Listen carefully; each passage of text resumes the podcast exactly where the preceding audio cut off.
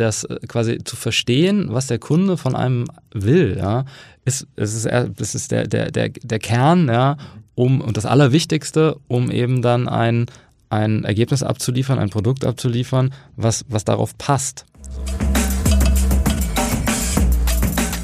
Herzlich willkommen zu einer neuen Folge unseres Podcasts Free Talent. Mein heutiger Gast äh, dürfte über ein ziemlich beeindruckendes Telefonbuch verfügen, in das ich gerne mal einen Blick werfen, würde, denn äh, bei mir sitzt äh, Erik Laser, der ehemals Chief Digital Officer von Warner Music in, in Europa war. Für mich ist er ein, ein seltener Hybrid, der äh, Musik und IT oder Technologie zusammenbringt und vor allen Dingen weiß, wie äh, Karrieren im Musikbusiness entstehen, wie man äh, Künstler nach oben bringt, aber auch ähm, was Künstler irgendwie brechen kann und was sie vielleicht nicht so erfolgreich macht. Ähm, hat in seiner Festanstellung ähm, viel mit Freelancern gearbeitet, ähm, bezeichnet äh, Freelancing selbst als äh, Normalität und ist heute selber einer, denn äh, vor anderthalb Jahren ähm, hat er die, die Freiheit gesucht und ist jetzt äh, selbstständig als, als Berater unterwegs. Ähm, Erik, freue mich sehr, dass du heute hier bist. Ich glaube, wird ein sehr spannendes äh, Gespräch. Danke, dass du dir die Zeit genommen hast. Und äh, meine erste Frage an dich äh, dürfte bestimmt äh, viele interessieren, nämlich äh, welcher äh, Künstler, den du so über die Jahre begleitet hast, hat denn bei dir den nachhaltigsten äh, Eindruck hinterlassen? Oha, also erstmal danke äh, ebenfalls für die Einladung, freue ich mich, freue mich auch sehr. Äh, das, ja, das ist natürlich jetzt eine, eine schwierige Frage. ich glaube, es war, es war die Arbeit mit Rammstein und ihrem, ihrem damaligen ersten Manager. Also ich bin grundsätzlich ein sehr äh, ruhiger Typ. Also es ist sehr, sehr schwer, mich auf die Palme zu bringen. Aber da habe ich äh, tatsächlich irgendwelche CD-Kisten, damals noch CD-Kisten, durchs Büro getreten und mir total ausgeflippt. Äh, äh, äh, habe aber auch eine, eine Menge gelernt. Und ähm, was mich da total beeindruckt hat, war eine komplette inhaltliche Kompromisslosigkeit. Das ist, äh, bezeichnet die, die Band ja heute auch noch aus, ja. dass es ähm, vollkommen egal ist, was für ein Aufwand irgendwie erzeugt wird, was, ähm, was es kostet, wie lange es dauert, was für Deadlines es so gibt. Ähm, wenn das Produkt, ne, der Inhalt nicht fertig ist, dann ist er halt nicht fertig. Und ja, das, äh, ähm, ja, das war auf jeden Fall ähm, sehr inspirierend und sehr schwierig dann damals als Produktmanager damit zu arbeiten. Aber ja, so war das. ist ja, ist ja relativ erfolgreich geworden, kann man so sagen. Äh, ja, ja, kann man so sagen. Du äh, wolltest ja, hast du mir erzählt, ähm, früher ähm, selber mit 20 oder so wolltest du ja selber Musiker werden, ähm, bist ja, machst ja heute auch selber noch viel Musik. Ähm, Kannst du so sich an einen Punkt zurückerinnern, wo, warum du dich dann anders entschieden hast und gesagt hast, so das ist vielleicht nicht der Weg, der, der am Ende irgendwie der ist, den ich in Zukunft verfolge und ähm, hast mir auch erzählt, dass es irgendwie keine Kausalität zwischen Aufwand und, und Ertrag gibt. Siehst du das heute in der Branche immer noch so? Ähm, ja, also genau, also grundsätzlich ist es, also äh, das war jetzt keine bewusste Entscheidung damals, sondern einfach eine wirtschaftliche Notwendigkeit. Also ähm, ich hatte irgendwann mal eine Ausbildung gemacht bei der Deutschen Telekom und Informatik studiert. Äh, das habe ich dann abgebrochen, um ja, um nach Berlin zu ziehen und äh, Rockstar zu werden. Hat das hat nicht geklappt. Und ähm, äh, wenn man mal sich sozusagen auf so eine so eine Aussicht auf eine professionelle Musikkarriere besteht und man jung ist, dann ist es oft so, dass man, oder in der Regel so, dass man irgendwie alles auf eine Karte setzt. Das haben wir dann damals auch gemacht. Und äh, dann gibt's dann solche Sachen, Vorschüsse von Verlagen oder Labels, dann kriegt man irgendwie eine, eine Summe Geld, die man nicht gewohnt ist in diesem Alter äh, äh, auf einmal und dann denkt man, oh, das ist aber sehr, sehr viel, das wird sicherlich jetzt alles sehr super werden für immer. Die Wahrheit ist aber, man muss ganz viele Dinge auch davon bezahlen, wie zum Beispiel, dass man seine Platte aufnimmt und dann ist das Geld sehr schnell weg und das war, es ist dann wirklich dann wirtschaftlich desaströs gewesen damals. Also ich meine, da war noch irgendwie Berlin mit Mieten äh, kein Problem, aber alles andere, also das war so wirklich so komplett Ultimo und dann ja, war es einfach äh, klar, okay, man, äh, man sollte jetzt mal anfangen, Geld zu verdienen und dann lag das nahe entsprechend dann auch in dem Netzwerk, was sich dann langsam aufgebaut hat, sich umzuschauen und das war dann auch mein Einstieg in die Musikindustrie. Ich bin dann damals direkt äh, zum Motor äh, als Produktmanager mhm. eingestiegen quasi. Also Wie alt warst du dann da? Äh, ja, sowas wie 24 oder so, würde ich sagen. Und mhm. also ich hatte vorher eben dann auch in der Band und in äh, ja, also so Dinge einfach immer selber gemacht, ne? Ohne, ohne, also das war so ein bisschen so, ohne dass äh, jemand gesagt hätte, wie es geht, einfach ohne besseres Wissen einfach alles ja. immer gemacht. Und ähm, das war damals hilfreich und ist heute auch immer noch hilfreich. Das ist, glaube ich, auch vielleicht so ein bisschen so eine Attitude-Geschichte, dass man ja einfach, es gibt sowieso keinen, der oder der einem das erklären kann, wie alles hundertprozentig funktioniert. Also kann man es auch einfach selber ausprobieren. Und dann habe ich das dann auch dann da so weiter gemacht und ja, ging ganz okay gut bis jetzt. und ja, genau, also Musik, ne, irgendwie Musiker sein oder so, das ist auch selten was, wofür man sich irgendwie bewusst entscheidet und äh, ja, das will ich jetzt sein. Klar, das gibt es äh, und man, man ist aber abhängig natürlich dann von irgendeiner, irgendeiner mhm. Wirtschaftlichkeit und jetzt aber Musik machen an sich, ja, das macht man halt, ne, oder macht das nicht und ich habe das ja, hab dann, wenn man dann halt mal anfängt, Instrumente zu lernen und sowas, man macht das immer weiter. Ich habe es immer gemacht und mache es jetzt auch noch.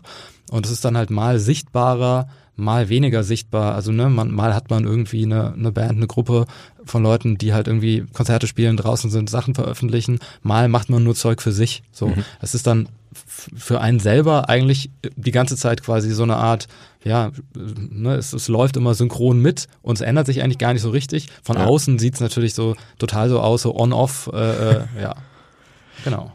Würdest du sagen, dass dir das auch ein Stück weit hilft bei deinem Job in, in der Branche, dass du eben auch selber äh, sehr viel Musik machst, also um besser nachvollziehen zu können, wie sich Künstler fühlen, wie sie vielleicht auch handeln? Ist das ein Vorteil gegenüber vielleicht anderen Leuten, die in dem Bereich arbeiten, aber nicht so viel Musik selber machen?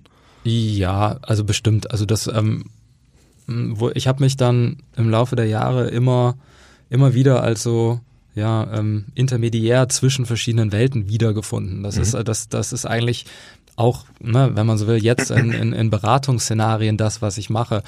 Emp ne, Empathie haben, Lebenswelten verstehen, Anforderungen verstehen äh, und die dann übersetzen äh, an irgendeine andere Stelle, die mhm. Zeug machen will, so, so dass die einfach gemeinsam funktionieren. Und ob das jetzt dann ein Künstler ist und ein Label oder ein Verlag oder was weiß ich, eine Booking-Agentur oder dann auch ein Step weiter, eben dann meinetwegen die Booking-Agentur wiederum mit den Labels zusammen, also so, dass im, im Prinzip dann Partei A mit Partei, Partei B eine gleiche Ebene finden, sich Ziele setzen und dann das schaffen, dahin zu kommen, ist im Prinzip sehr ähnlich, wie wenn ja. ich jetzt ähm, meinetwegen eine Marketing-Unit berate, die eine Kollaborationssoftware braucht und ich habe irgendwelche Entwickler, die die bauen sollen und die verstehen sich auch nicht direkt. Ne? Und mhm. das ist dann dieses, ähm, dieses Verständnis ist, denke ich, äh, ja, so im, im der, ist der Kern der Sache. Mhm. Spannend. Wie, wie kann man, wie kommt man dann von einem, sag ich mal, irgendwie IT-Umfeld, dann Musikindustrie, wie wird man dann äh, Chief Digital Officer bei Warner? Ist ja schon ein Sprung auch, den du da mhm. gemacht hast. Ne? Ja, also das war im Prinzip dann aber auch eine mehr oder weniger, also nee, eigentlich eine total organische Entwicklung. Ich war ja schon vorher bei Warner in einer anderen Rolle, mhm. ähm, war da Marketing Director Domestic und ähm, bin ja davor hatte ich meine meine eigene Agentur in Berlin einige Jahre und habe dann ähm, auch versucht einige Learnings ne, kulturell und und ja organisiert organisiert äh, organisationell mache ich nochmal den Satz. ähm, genau, und habe dann auch versucht, einige sowohl inhaltliche als auch kulturelle Themen mitzunehmen mhm. und habe dann so ein bisschen auch dann, ja, versucht dann da, ja, wenn man so will, Innovationen ähm, einzuführen, ohne dass ich da jetzt draufgeschrieben habe, das wäre eine Innovation. Also Technologie, Projektmanagement, äh, ähm, dann irgendwie halt so ganz klassisch irgendwelche beknackten Google Docs bauen, um sich Übersichten über Budgets zu verschaffen und so weiter. Halt alles äh, Dinge, die die es da vorher nicht gab, weil einfach quasi die Vorgänger das nicht gemacht haben. Und so ähm, habe ich dann auch dann innerhalb von, von dem Konzern ja dann verschiedene Leute gut kennengelernt äh, und dann angefangen eben auch schon diese Moderationsrolle einzunehmen und habe dann ähm, nach zwei Jahren, glaube ich, ähm, als es dann ja einfach die Möglichkeit gab, da mit dann dem Senior Management gemeinsam diese CDO-Rolle und eine dazugehörige Unit entwickelt und ähm, ja, das haben wir dann umgesetzt. Mhm. Und das war, das schien mir jetzt dann gar nicht so äh, ja exotisch, sondern so für mich äh, ne, total quasi logisch nächster Schritt. Von außen klar, wahrscheinlich dann, oh, hä, das hat ja gar nichts miteinander zu tun. Ja. Für mich war es aber so irgendwie, ja, war, es ganz stringent.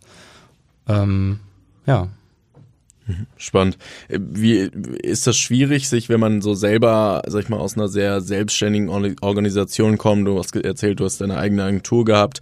Ähm, ich stelle mir das schwierig vor, dann auch so ein Stück weit irgendwie umzudenken und plötzlich in so einer Konzernstruktur zu sein und eben sich an ganz andere Dinge, ganz andere Prozesse, Strukturen halten zu müssen bleibt man da immer so ein bisschen trotzdem so der Exot und selbstständig im Kopf und hat da vielleicht auch die Industrie geholfen, weil per se Musik viel mit Freien auch erledigt wird?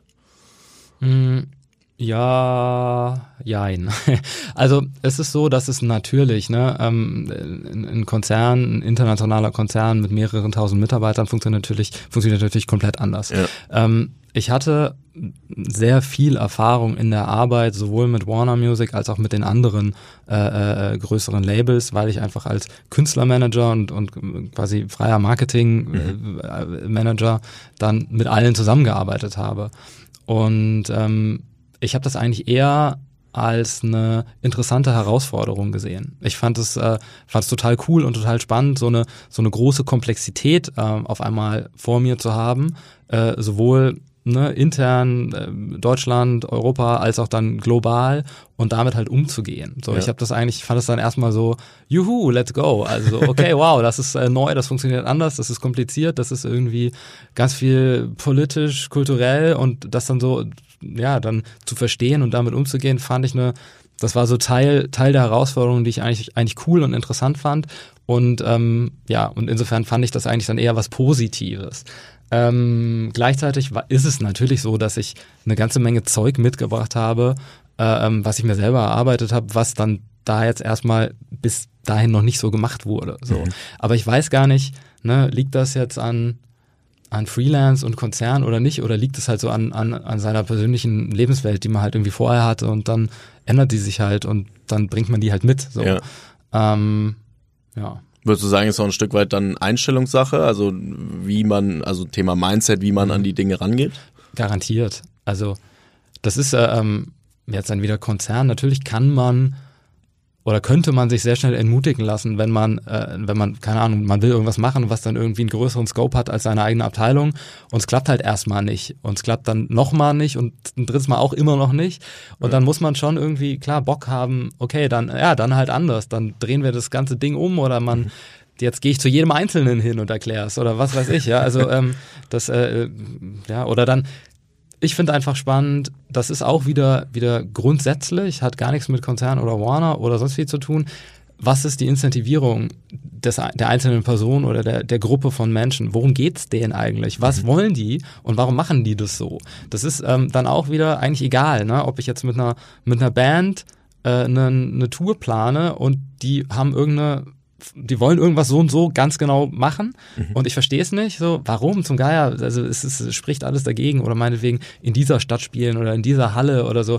Und dann, ja, okay, also ich meine, das ist jetzt ein simples Beispiel, aber ja. es ist dann immer sinnvoll, okay, warum ist das eigentlich so und wie sind die Dynamiken und die Beziehungen innerhalb der Gruppe? Wer ist da stark? Wer, wer ist da Wortführer und so? Und im Prinzip ist das alles dann das gleiche in Grün, ne? Arbeit mit Organisationen, Arbeit mit Menschen grundsätzlich ist also ab zwei wird's kompliziert.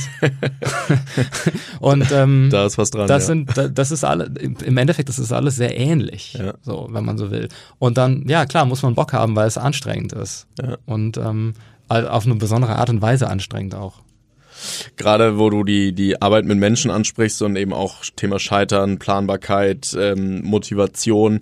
Als ich so im Vorgespräch oder im Vorwege auf das Gespräch äh, darüber nachgedacht habe, ähm, wie misst man eigentlich auch Erfolg so in der, in der Branche, in der du arbeitest und gearbeitet hast, ähm, wenn es so unplanbar ist, ja, also wenn viel von allen oder ein paar Momenten auch abhängt und man lange nicht weiß, wird das jetzt erfolgreich oder nicht. Und gerade wie du sagst, es keinen Zusammenhang zwischen Aufwand und Ertrag gibt, wie, wie geht man da ein Stück weit mit um, wenn man auch weiß, ja, also ist ja einmal der Musiker im, im Vordergrund, aber dahinter ist ja ein Riesenteam oder ein Team, was daran arbeitet.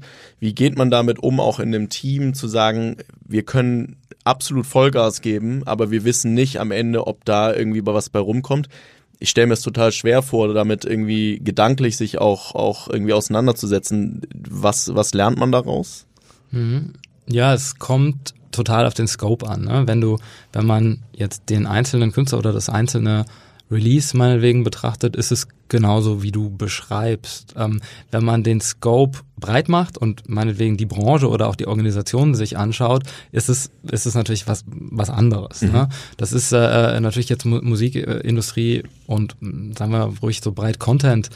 Content Creation grundsätzlich, Zeug mit Content machen, Inhalte vermarkten, ähm, ist ja quasi die Zeit jetzt ist so gut wie noch nie. Ja. ja die die ähm, die Musikfirmen gehen wieder an die Börse, Warner geht jetzt wieder an die Börse, so äh, ähm, Universal verkauft sich selbst ähm, mal jetzt mindestens zur Hälfte, weil einfach die Bewertung gerade total durch die Decke geht, weil die Streaming-Umsätze einfach stabil also A, so stabil sind, wie nie vorher irgendwas war und mhm. B, dann einfach in der Summe, wenn jetzt die ganzen äh, großen Territories nach und nach dazukommen, es wird einfach, äh, ja, also äh, Peak Revenue ist noch, ähm, also da weiß ich nicht, wann wir da sind, 20 Jahre oder so, also ist absolut nachvollziehbar. So, also der Branche geht es exzellent gerade.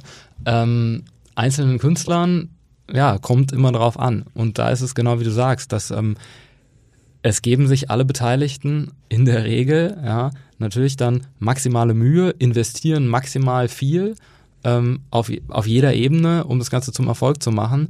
Und man steckt nicht drin. Es ist nach wie vor auch nicht mit Datenanalyse und AI und Big Data und sonst wie äh, möglich, dann Erfolge wirklich vorherzusagen. Klar kann man irgendwie Richtungen äh, ähm, bewerten und wenn jetzt irgendwie ein Track komplett er gar keine Streams erzeugt oder der, der ist noch schlimmer, der ist in einer großen Playliste und aber es passiert nichts damit oder so, ja, dann ja. kannst du natürlich schneller als früher ablesen, okay, dann hören wir mal auf, da jetzt Geld raufzukippen, sondern gehen wir lieber zum nächsten, äh, nächsten Track.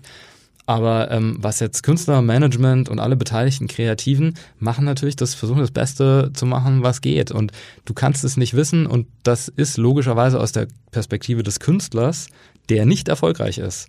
Und das sind eben sagen wir mal 99 Prozent aller ja. Künstler, ist es extrem frustrierend und, äh, und schlimmer. So.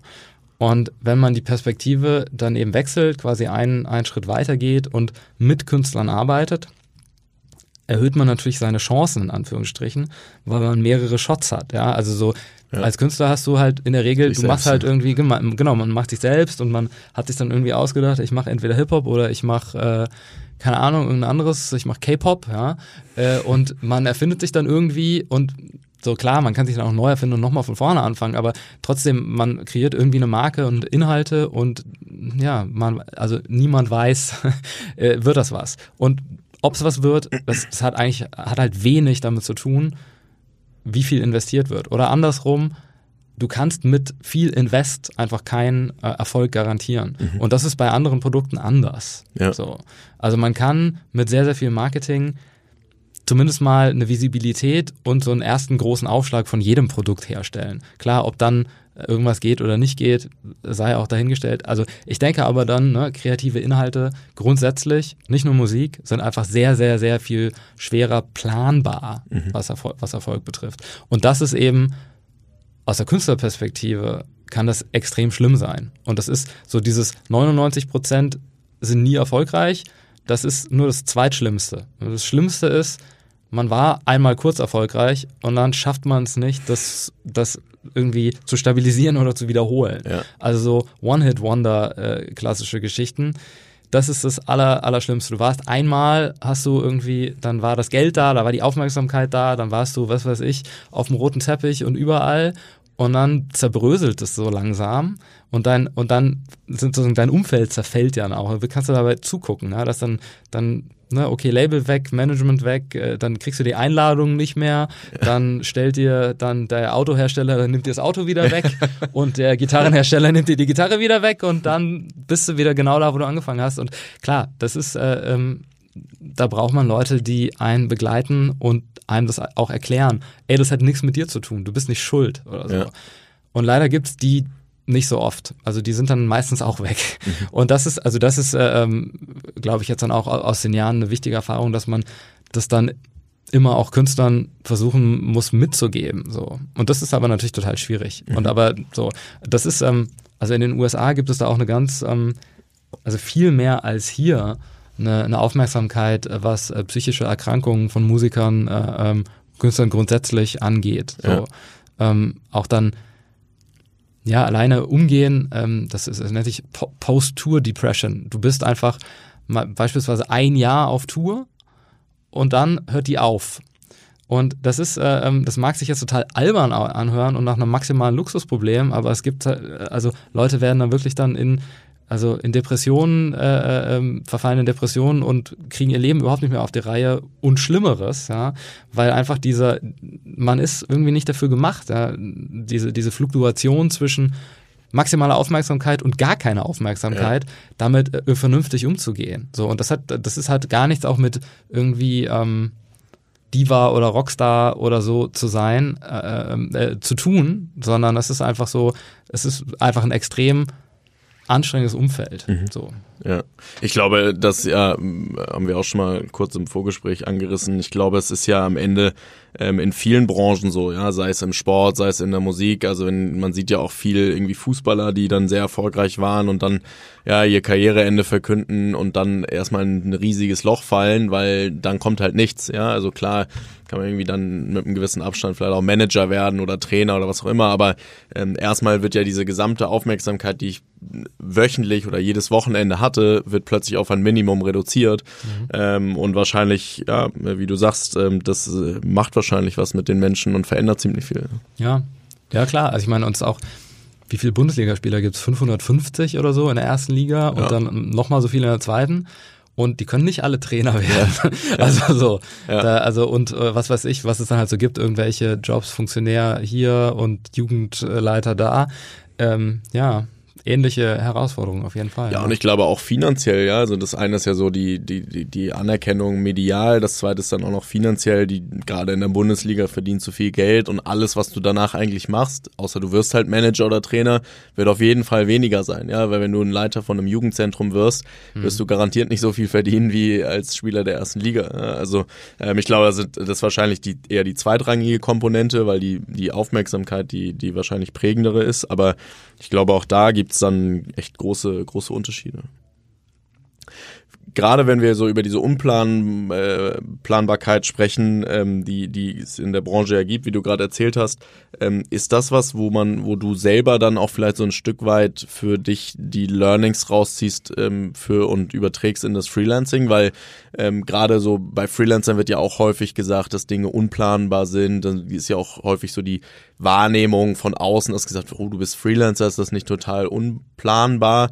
Ähm, also ich glaube, du bist ja jetzt auch durch deine Jobs relativ gut vernetzt ähm, und hast wahrscheinlich allein dadurch eine gewisse Planbarkeit, aber glaubst du, dass das dich so ein Stück weit davon auch ja, dich da ein Stück weit souveräner macht, was diese Unplanbarkeit ähm, an oder angeht, ähm, weil du das eben in, in deinem tagtäglichen Leben so viel ähm, gesehen hast? Interessante Frage, habe ich, also weiß nicht so genau, ehrlich gesagt, habe ich noch gar nicht drüber nachgedacht. Kann sein, ja. Ähm, für mich, also jetzt die Frage triggert bei mir eher so ein bisschen was, was anderes. Und zwar, wenn ich, ne, es geht ja dann in der Regel in den Projekten, äh, in denen ich mich gerade befinde, ja, um, um einen Umgang mit Komplexität, um äh, ne, eine, eine Souveränität äh, im, ja, in der digitalen Transformation. Oh Gott, jetzt haben wir Bullshit-Bingo eingeklickt. Ähm, aber was ich, worauf, ich, worauf ich hinaus will, ist, dass dann eben der, der ne, Wirtschaft, klassische wirtschaftliche Kennzahlen einfach schlecht geeignet sind, um dann quasi so einen Transformationsprozess zu mhm. bewerten. Ja? ja. So, weil du kannst halt, also muss man eben an anderen Dingen ablesen. Und das ist eher so das, was mir dazu einfällt.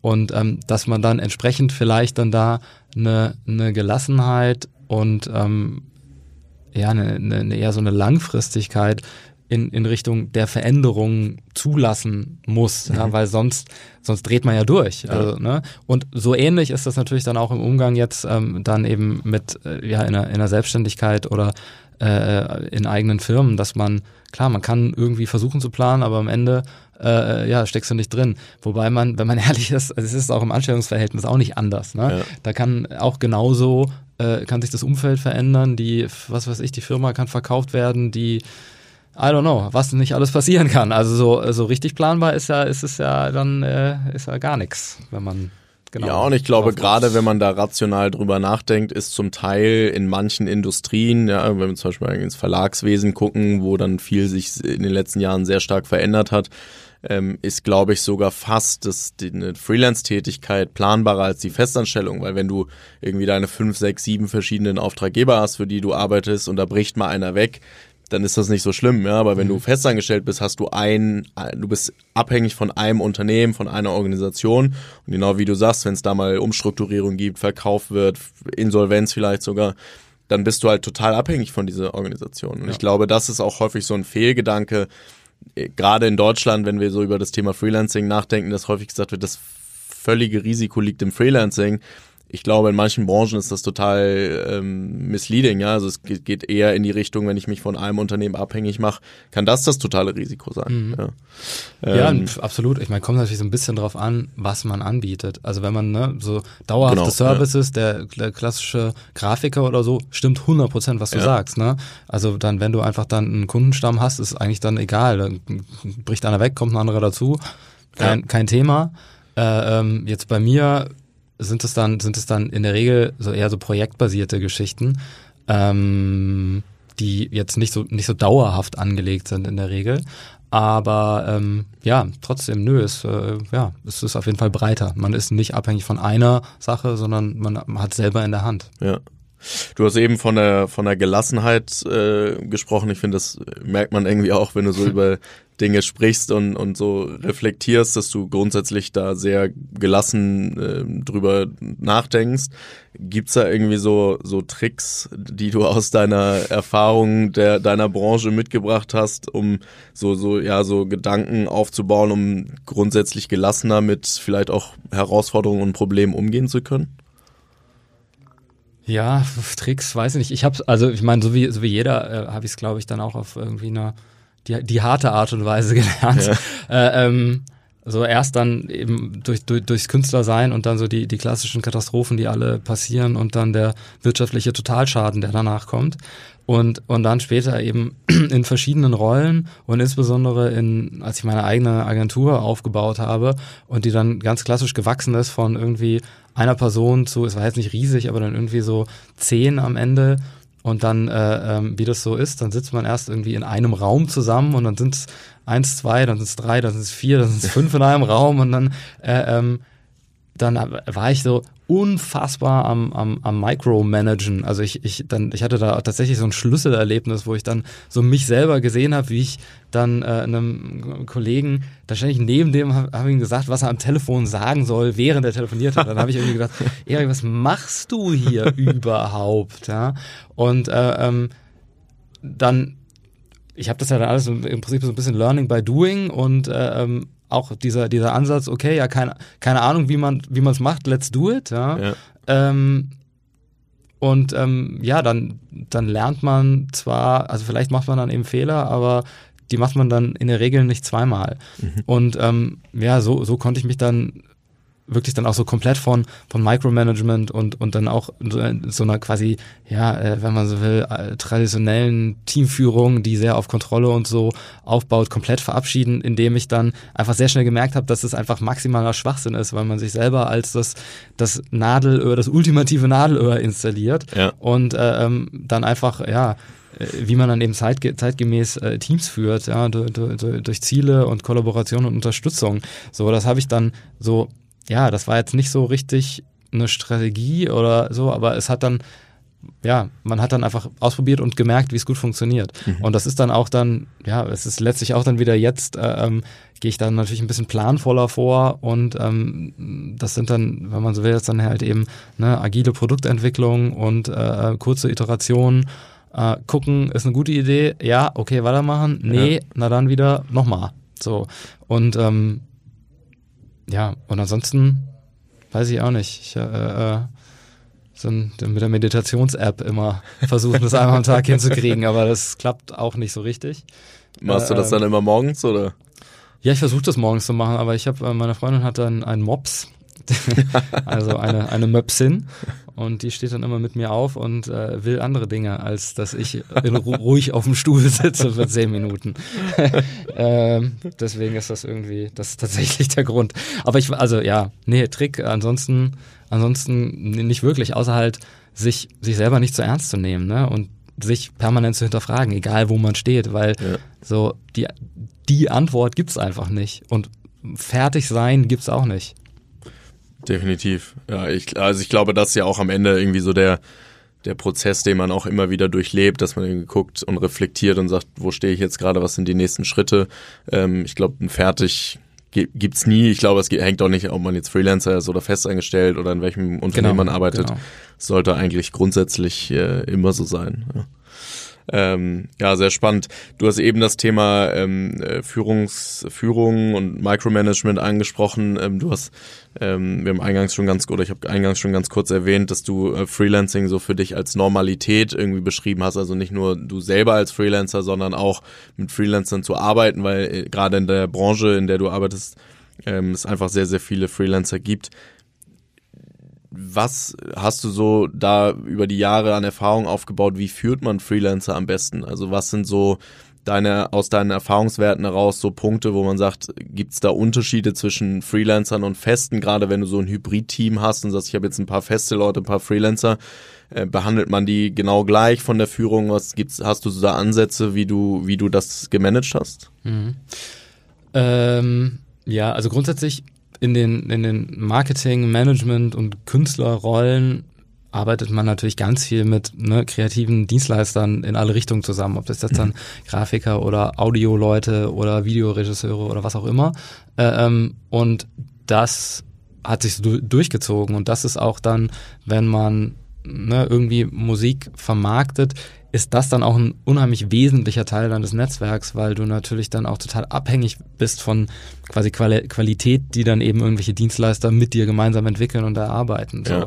Ähm, und ich habe das nie, also so, das ist äh, deswegen ähm, lustig, dass du das so formulierst. Ich habe das nie als Führung gesehen, so, sondern äh, sondern eher so als ähm, ja, weiß ich auch nicht so, ne? Also, also man ist gemeinsam ein Team und ähm, es ist ja dann, mhm. wenn man Inhalte entwickelt, äh, ist es sowieso halt, ja, es ist dann, da gibt ja kein richtig und falsch oder so, ja. äh, jetzt ist der Song richtig, ja. jetzt ist das der, das Cover, ja, jetzt ist es richtig. Vorher war es falsch. Ja. Gibt's ja nicht. Äh, sondern es ist, das, das ist auch halt so ein Ausbalancieren zwischen verschiedenen Geschmäckern, Interessen, äh, ne, dann, dann Inspirationsquellen und so. Ähm, ja.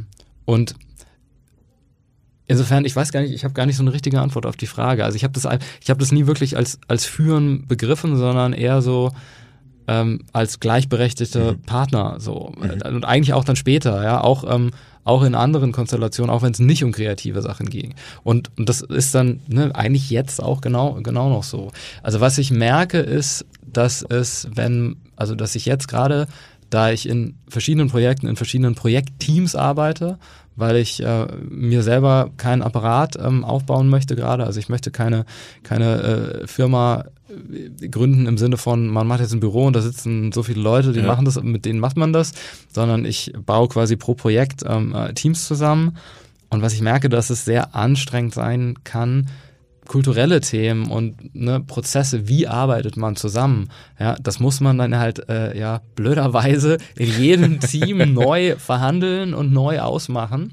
Und wenn man dann natürlich in einer Organisation ist, muss man das dann, ne, dann ist es zwar größer, aber dann muss man es immerhin nur einmal so. Oder mhm. man bastelt natürlich auch immer dran rum, aber das ist einfach eine, eine ganz andere, ganz andere Herausforderung. Und da nehme ich, äh, da merke ich gerade, okay, das ist, das nimmt ganz schön viel Zeit in Anspruch, die aber auch total wichtig ist. Man kann das nicht weglassen. Mhm. So, ähm, weil sonst, äh, ja, sonst, äh, ja, sonst arbeitet man einfach nicht gut in den Projekten zusammen. Ja. Und ähm, so, das fällt mir dazu ein. So, das ist, äh, ähm, da, da muss man jemand eine App bauen, die, die äh, Teamkultur-App. Nee, das wird wahrscheinlich, ähm, ja, dann die 935.000 Projektmanagement-Tools, ja, genau. gleichzeitig dann benutzt. Ich finde, du hast eine Sache gesagt, die, die sehr spannend ist, über die ich sehr, sehr viel nachdenke, auch selber, ist diese unterschiedliche Denkweise und, und Umgangsform ähm, zwischen Freelancern oder Dienstleister, wie auch immer man sie nennen will, und den internen Mitarbeitern. Was wir auch viel beobachten, ist, dass die auch schon beim Recruiting oder bei der, bei der Auswahl dieser Leute komplett unterschiedlich behandelt werden. Ja, also die Unternehmen haben über ihre Abteilung über die letzten 10, 15 Jahre sehr gute Prozesse aufgebaut, in den meisten Fällen, ein paar Interviews, Assessment Center, Team Lunch, ja, was es alles gibt, um am Ende den, den richtigen Kandidat oder Kandidatin auszuwählen für das mhm. Team. Und wenn es zum Freelancer kommt, dann geht's häufig so in die Richtung, kennt jemand, der jemanden ja, ja, kennt, ja, absolut. irgendwer im Raum hebt die Hand und sagt, ja, mein Bruder, der ist Grafiker oder genau. der hat genau. einen Freund, der ist Grafiker. Was kostet die Stunde? Ja, 70 Euro, ja, super, passt, nehmen wir, ja. ja kann ähm, ich bestätigen, ja. Genau, und das ist ja eigentlich, wenn man darüber nachdenkt, du hast ja auch gerade gesagt, du hast nie so über das Thema Führen nachgedacht. Mhm. Ist ja eigentlich in, in eine ähnliche Richtung, weil am Ende ähm, sind die ja genauso Teil der Wertschöpfungskette von dem Endprodukt, was du oder Enddienstleistung, was auch immer du dann produzierst. Ähm, und trotzdem gibt es einen ganz anderen Prozess. Ich wollte jetzt gerade fragen, du hast schon ein bisschen weggenommen, aber kannst du das so bestätigen und was hast du eine Meinung dazu, warum das so ist? Ja, also ich kann es auf jeden Fall bestätigen. Das ist äh, Musikindustrie ist dann immer noch mal so ein bisschen äh, ein Fall für sich einfach weil die Branche so klein ist. Also ich glaube, ich weiß nicht, ob man die Dinge so eins zu eins übertragen kann, mhm. aber es sind einfach, also es kennt wirklich jeder jeden und die sozusagen dieser Dienstleister-Schwarm drumherum, ja, ist eigentlich auch was, was man sich so teilt. Ja. Also es ist in den seltensten Fällen so, ja, dass man jetzt dann irgendwie mit irgendwelchen Grafiker und Fotografen dann, das ist dann, das ist der Geheimtipp oder das ist, äh, äh ne, der macht den Unterschied oder die. Äh, ähm, sondern dass es, dass es alles sehr so, ähm, ja, so eine, so eine Blase ist, in der es sich bewegt. Und aber der zweite Teil der Frage, der, den finde ich eigentlich dann da sehr interessant, weil in der Tat, ja, also ich, ich hatte selber dann auch, ähm, wir hatten auch ein Projekt um quasi zum Thema Freelancer Management, weil, weil klar, also dann auch so, es ist einfach dann, es erzeugt natürlich eine Menge administrativen Aufwand auch an ganz ja. vielen Stellen, ja, äh, angefangen bei irgendwelchen Informationsübermittlungen und irgendwelchen der braucht eine E-Mail-Adresse oder der braucht. Zugriff auf diesen und jenen Ordner bis hin halt zu, zur Abrechnung und so. Und äh, ja, da war tatsächlich jetzt, ich habe jetzt in keiner Organisation oder irgendwo irgendwas gesehen, wo es da ein tatsächliches Management gab, was über man hat eine Excel-Liste, wo das drin steht, hinausgeht. Ja. Und ähm, ja, warum, ne? Ja, das äh, ist ja. Gute Frage. Ich habe bisher auch noch auch noch keine keine Antwort darauf gefunden. Ja. Also äh, wenn dir eine einfällt im Nachgang, ja. äh, kannst du mir doch mal Bescheid sagen. ich glaube, es ist auch einfach so ein Thema und das Spannende ist ja auch, ähm, ich glaube, es ist historisch gewachsen, aber ich glaube, äh, das Spannende ist ja auch, dass es auch ganz unterschiedlich aufgehangen ist im Unternehmen. Ja, also Recruiting läuft komplett über HR, das mhm. Thema Freelancing eigentlich fast nie. Ja, also wir haben sehr, sehr viel ähm, Abteilungsleiter oder vor allem äh, fachlich verantwortliche Leute, die dann direkt ihre Freelancer suchen und einbinden, weil sie sie eben über ihr Netzwerk kennen. Aber es ist selten über eine zentrale Anlaufstelle, was aber auch eben wiederum für Unternehmen große Risiken ähm, birgt, weil wenn dieser Abteilungsleiter plötzlich geht mit seinem ganzen Freelancer-Netzwerk, dann ja, habe ich alles verloren von Verträgen, über mhm. wer war eigentlich, ja, wie li, ja, li, ist die E-Mail-Adresse etc. Ähm, von daher ist ein sehr spannendes Umfeld letztendlich und ich glaube, das wird sich in den nächsten Jahren stark verändern, umso mehr Freelancers es geben wird, umso mehr flexible mhm. Arbeit in den Vordergrund rückt, ähm, dass Unternehmen sich damit eben beschäftigen müssen. Ne? Ja, es ist, äh, es ist extrem komplex, ne? also weil es, äh, weil Free Freelancer ist ja auch nicht gleich Freelancer und ja. dann äh, die Anforderungen sind ja total unterschiedlich. Also gerade auch wenn du jetzt dann irgendwie äh, äh, ähm, ne, Verträge ansprichst oder so, äh, das ist teilweise in Anführungsstrichen egal, teilweise ist es unfassbar wichtig, weil halt dann auch Haftungsrisiken und so weiter damit verbunden sind. Ja. Und vermutlich ist dann, ich meine, das ist ja, glaube ich, dann auch halt irgendwie dein Produkt, ne, das, also da, da, da eine Art von Managementlösung anzubieten. Aber das ist dann ähm, jetzt dann je nach Rolle, ja, und je nach, je nach Dienstleister und Freelancer ist es dann einfach, ja, unterscheidet es sich sehr. Ja. So. Und ähm, oft hat es dann ja sehr viel mit so mit einer Domänenexpertise zu tun für jetzt genau eine Funktion. Ja? Also mhm. wenn ich jetzt dann irgendeinen Producer brauche, der Mastering vor Apple Music kann, was ein spezielles Audioformat ist, nur was mir gerade einfällt, ja. dann kann mir die HR-Abteilung dabei nicht helfen. Ja. So. Und ich weiß auch nicht, ob die dann, ob, mir, ob die das können muss. So, ne? Äh, ähm, und gleichzeitig, äh, ähm, wenn ich jemand wenn ich einen Softwareentwickler, was weiß ich, Frontend Angular suche, ne, dann weiß ich auch nicht, ob die HR-Abteilung da die richtige Ansprechperson ja. ist. So, so. Und, Was ja schon ähm, aber komisch ist, weil wenn du die jetzt fest im Unternehmen suchen würdest, würdest ja, du ja zur HR stimmt. gehen, weil der Prozess so ja, ist. Ja, klar, die ja? haben, und am stimmt, Ende ist recht. ja eigentlich das, das, das Skillset ist ja am Ende das gleiche oder dasselbe. Du hast recht. Es ist, ja, natürlich. ne? Nur weil der Job so ein bisschen in Anführungsstrichen komplizierter ist, ich meine, die, ja klar, HR kann auch eine Buchhaltung in der Regel nicht selbst ja. und die oder auch Produktentwicklung auch nicht, aber ja. da trotzdem stellen sie die Leute ein. Insofern hast du absolut recht, ja klar. Ja. Ja, ist ein, ein, spannendes Thema. Mal schauen, ja. wie, wie, schnell wir da Licht ins, ins Dunkle kriegen. Ja, ja mach mal. Ich, ich, ich, ich, bin dabei. Es ist ja auch beid, von beiderseitigem Interesse, auch um eben dieses diese Auffindbarkeit ja, äh, äh total. so ein bisschen ähm, sinnvoll, sinnvoller zu gestalten, um es so zu formulieren. Definitiv auf jeden Fall. Ich würde gerne noch ein, ein Thema ähm, anschneiden, weil du das im, im Vorgespräch ähm, gesagt hast oder einen Satz gesagt hast, der bei mir hängen geblieben ist, so in die Richtung, ähm, was für Skills und Fähigkeiten werden so in Zukunft auch, auch irgendwie wichtig sein. Du hast gesagt, dass deiner Meinung nach Empathie und Verständnis häufig wichtiger sind als das eigentliche Fachwissen. Ähm, kannst du da mal so ein bisschen drauf eingehen und ähm, vor allen Dingen, ähm, wie du das auch in Hinblick auf die Zukunft siehst? Also welche Fähigkeiten sind deiner Meinung nach so gerade bei Freelancern sehr relevant, um eine gute Existenz am Markt auch zu haben? Mhm. Ja, also von der von der Freelancer-Perspektive finde ich das fast noch noch treffender, ne? Weil das äh, quasi zu verstehen, was der Kunde von einem will, ja, ist, es ist, das ist der, der, der, der Kern, ja, mhm. um, und das Allerwichtigste, um eben dann ein, ein Ergebnis abzuliefern, ein Produkt abzuliefern, was, was darauf passt. So. Und ähm, das ist, so wie ich ne, vorhin auch so ein bisschen beschrieben habe, so dieses in verschiedene Welten eintauchen und verstehen, wie die Welten funktionieren und warum die Leute ähm, das, ja, das machen, was sie machen oder das wollen, was sie wollen. Mhm. Ähm, und es gibt auch so eine, ne, so auch jetzt dann so ein bisschen so aus dieser Agile Design Thinking Welt, äh, so ein Ansatz, der heißt Jobs to be done. Ähm, das versucht ähm, letztlich auch in einer, in einer, in einer Produktentwicklungsphase ähm, auch dann wieder ne, kundenzentriert zu verstehen, wie will eigentlich sich der Kunde fühlen, nachdem er das Produkt bekommen hat. Ja? Mhm. Und ähm, das ist dann, also es gibt dann auch so ein ganz, ganz coole Podcasts zu, wo einer dann be äh, beschreibt, warum man Porsche gekauft hat, ja. Und auf jeden Fall ist, also das ist jetzt ein sehr plakatives Beispiel, aber auf jeden Fall haben all diese ganzen Dinge, die so ein Porsche so kann, nämlich fahren und kompliziert sein und sehr viele Knöpfe haben und das und das und das, hat auf jeden Fall alles überhaupt nichts damit zu tun. Ja. So, das ist dann, äh, sondern das ist eine total emotionale Sache, die ähm, und ganz oft sind eben Entscheidungen für oder gegen etwas, ja, sind emotionale Entscheidungen, mhm. die nicht auf Basis von irgendwelchen Features oder Preisen oder dergleichen getroffen werden, sondern einfach, weil ja, sich dann, sich dann der Kunde nicht so fühlt, wie er sich eigentlich gerne fühlen will, mhm. nachdem er das gekauft oder bekommen oder bestellt hat. So. Ja. Und äh, ähm, das ist, ja, das ist, denke ich, dann, dann, also für mich ist das so, da, ja, das, das wichtigste Tool in Anführungsstrichen, mhm. wenn man so sagt. Bin ich auf jeden Fall, bin ich auf jeden Fall bei dir.